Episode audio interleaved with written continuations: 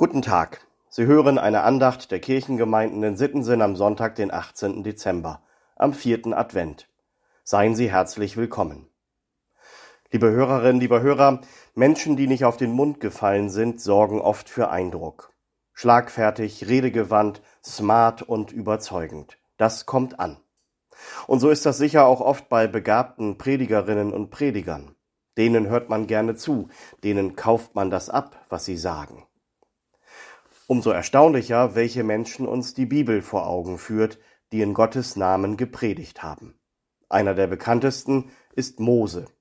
Der muss doch ein unglaublich charismatischer Redner gewesen sein, oder? Führt ein ganzes Volk aus Ägypten durch die Wüste in das gelobte Land, verhandelt vorher lange mit dem Pharao. Wenn einer schlagfertig und redegewandt gewesen sein muss, dann der. Weit gefehlt. Mose kriegt den Mund nur schwer auf. Er traut sich nicht öffentlich zu sprechen. Ich habe eine schwere Sprache und eine schwere Zunge, sagt er, als Gott ihn beruft. Er hat wohl gestottert. Aber Gott ist das egal. Er antwortet ihm mit den Worten der Losung für heute aus dem zweiten Buch Mose. Der Herr sprach zu Mose, Wer hat dem Menschen den Mund geschaffen? Habe ich's nicht getan, der Herr,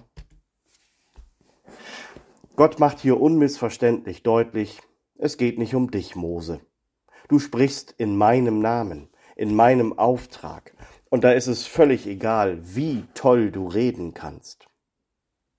Und so ist das immer wieder, wenn Gott Menschen mit einem besonderen Auftrag versieht. Viele haben ihre Zweifel, trauen sich das nicht zu. Aber Gott selber will ja durch sie wirken. So erlebt das auch Paulus. Auch der war vielleicht nicht unbedingt der begnadetste Redner. Die Apostelgeschichte berichtet zum Beispiel von einem Gottesdienst, in dem ein junger Mann während der Predigt von Paulus einschläft. Eutychos ist sein Name. Er schläft am Fenster sitzend ein und stürzt aus dem dritten Stock in den Tod. Immerhin, die Geschichte endet glimpflich. Paulus kann durch die Kraft Gottes ihn wieder zum Leben erwecken.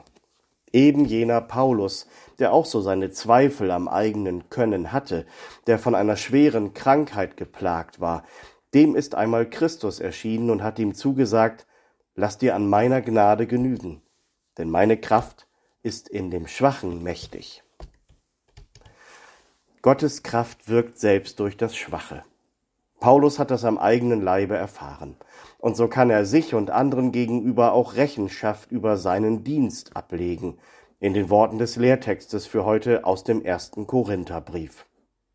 Mein Wort und meine Predigt geschahen nicht mit überredenden Worten der Weisheit, sondern im Erweis des Geistes und der Kraft. Im Grunde ist das ja auch eine zutiefst weihnachtliche Botschaft.